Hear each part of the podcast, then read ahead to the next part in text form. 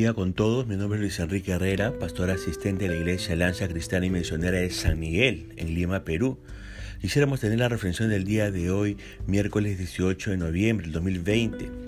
Vamos a estar viendo el Salmo 102 y hemos titulado a este devocional Consuelo al que sufre. Déjeme decirle que este Salmo 102 es un salmo mesiánico ya que en él encontramos en forma profética abundante información relativa a la persona y a la obra del Señor Jesucristo. Este salmo es la oración del que sufre cuando está angustiado y delante de Dios derrama su lamento. El que sufre en este salmo es el Hijo de Dios, quien voluntariamente tomó el lugar de todo pecador para recibir el castigo que por el pecado todo pecador merece. En la primera parte del Salmo, que van desde los versículos 1 al 11, encontramos el clamor del que sufre y la condición del que sufre. En esencia, en estos versículos del 1 al 11 encontramos una descripción muy precisa de cómo se sentía nuestro amado Salvador en los instantes previos a su muerte. El Padre escuchó el clamor del Hijo y como es natural, el Padre consoló a su Hijo. Ahora, esta porción bíblica del 1 al 11 no la vamos a ver hoy. Más bien hoy veremos este tema de el consuelo al que sufre. Y eso es lo que tenemos en los versículos del 12 al 15 de este Salmo 102. En primer lugar, vamos a decir que el Padre consuela al Hijo prometiéndole vencer la muerte. Dice el verso 12, mas tú, eh, Jehová, permanecerás para siempre y tu memoria de generación en generación. El Padre llama al Hijo aquí Jehová, mostrándonos una vez más que el Hijo es Dios. Jesucristo murió en la cruz, pero eso no fue el final de su existencia ni en la tierra ni en el cielo. La muerte, usted sabe, no pudo mantenerle atado. Jesucristo resucitó al tercer día venciendo a la muerte y vive para siempre. Por eso el Padre dice que su Hijo permanecerá para siempre y que su memoria será de generación en generación. Jesucristo tuvo que morir para vencer a la muerte y compartir su victoria sobre la muerte con todos aquellos que creemos en Él.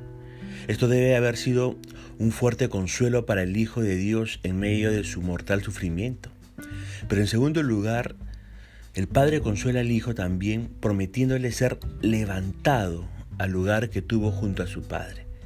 Esto lo vemos en los versículos 3 al 14 de este Salmo 102. Dice, te levantarás y tendrás misericordia de Sión, porque es tiempo de tener misericordia de ella, porque el plazo ha llegado, porque sus siervos aman sus piedras y del polvo de ella tienen compasión.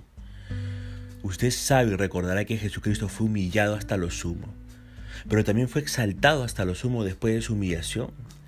Y el Padre está hablando de esto con su Hijo. Una vez exaltado, el Hijo será el instrumento para la restauración total de Israel y de Jerusalén. Y de esta manera el Padre está, eh, estará mostrando misericordia hacia Israel y hacia Jerusalén. La restauración tendrá lugar cuando se cumpla el plazo establecido por el Padre. Mientras tanto, los israelitas seguirán amando las piedras de la angustia de, la, antigua Jerusalén perdón, y compadeciéndose aún del polvo de la amada ciudad. Así que el muro de los lamentos que los israelitas aprecian tanto hoy en día estará en pie, tal como está hoy, hasta que el Hijo de Dios resucitado y exaltado venga por segunda vez para establecer su reino milenial. Ahora, en tercer lugar, déjenme decirle, el Padre consuela al Hijo por medio de demostrarle que será puesto en el lugar de preeminencia en el mundo entero. Mire lo que dice el verso 15 de este salmo. Entonces las naciones temerán el nombre de Jehová y todos los reyes de la tierra, dice ahí, y todos los reyes de la tierra, tu gloria, ¿verdad? Ahora, el mundo rechazó a Jesucristo en su primera venida, pero en su segunda venida será totalmente diferente. Luego de los eventos profetizados en la Biblia para aplastar al anticristo y a los seguidores del anticristo, el mundo entero rendirá tributo y devoción a Jesucristo y todos los reyes de la tierra admirarán la gloria de su persona. Y esto es la forma como el Padre contesta el clamor de su Hijo. Pero no solo el Padre intervino consolando al Hijo, sino también el Espíritu Santo. Y esto es lo que encontramos en los versículos 16 al 22 de este salmo. En primer lugar, en Cristo, el Padre edificará a Israel. El Salmo 102, verso 16 dice, por cuanto Jehová habrá edificado a Sion y en su gloria será visto. En segundo lugar, en Cristo el Padre responderá la oración de los desvalidos. El Salmo 102, verso 17 dice, habrá considerado la oración de los desvalidos y no habrá desechado el ruego de ellos. El Padre, déjenme decirle, se compadece, o perdón, se compromete escuchar la oración de aquellos que vienen a Él en el nombre de Cristo. En tercer lugar, en Cristo, el Padre será alabado por la eternidad. Eso lo vemos en los versículos 18 al 22 que dice, se escribirá esto para la generación venidera y el pueblo que está por nacer alabará allá, porque miró desde lo alto de su santuario. Jehová miró desde los cielos a la tierra para oír el gemido de los presos, para soltar a los sentenciados a muerte, para que publiquen en Sión el nombre de Jehová y su alabanza en Jerusalén, cuando los pueblos y los reinos se congreguen en uno para servir a Jehová. En Cristo el Padre está restaurando a Israel y Jerusalén. Será una obra tan maravillosa que los que están por nacer alabarán para siempre el nombre de Jehová. Entonces sabrán todos que Jehová ha mirado desde su santuario al caos en el que se encuentra la tierra y ha escuchado el clamor de los que están presos injustamente, de los que están sentenciados a muerte sin motivo justificado. La obra de restauración en Israel, déjenme decirle que Dios hará en Cristo, será tan maravillosa que el nombre de Jehová será, será conocido y alabado por la eternidad. Son beneficios que se obtendrán como resultado del sacrificio de Cristo. Al recibir el consuelo del Padre y del Espíritu Santo, el Hijo nuevamente clama a su Padre. Y esto es lo que tenemos en el verso 23 de este Salmo 102.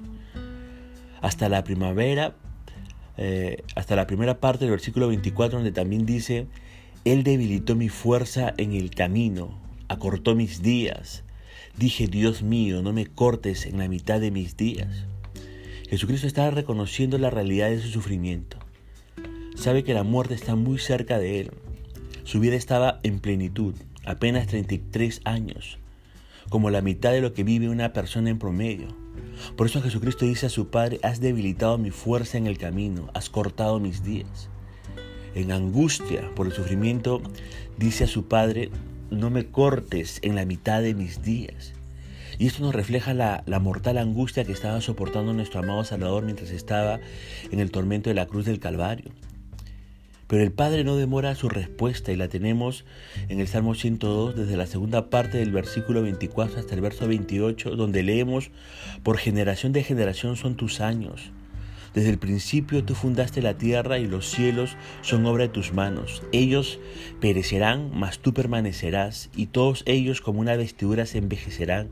Como un vestido los mudarás y serán mudados, pero tú eres el mismo y tus años no acabarán. Los hijos de tus siervos habitarán seguros y tu descendencia será establecida delante de ti. En respuesta al clamor del Hijo, el Padre le asegura largura de años. Por generación de generaciones son tus años, le dice. No puede ser de otra manera, porque el Hijo es más de lo que Él mismo creó. El Hijo creó los cielos y la tierra, así como un hábil artesano da forma a una obra de arte. Pero esa creación, aunque parece estable y eterna, un día va a dejar de ser. La Biblia dice que los cielos y la tierra perecerán, mas quien los creó, Jesucristo, permanecerá. Los cielos y la tierra, tal como los conocemos en estos momentos, están condenados a ser pasados por fuego para dar lugar a nuevos cielos y nueva tierra. Por eso el Padre dice que los cielos y la tierra como una vestidura se envejecerán y por estar viejos serán cambiados por nuevos cielos y una nueva tierra.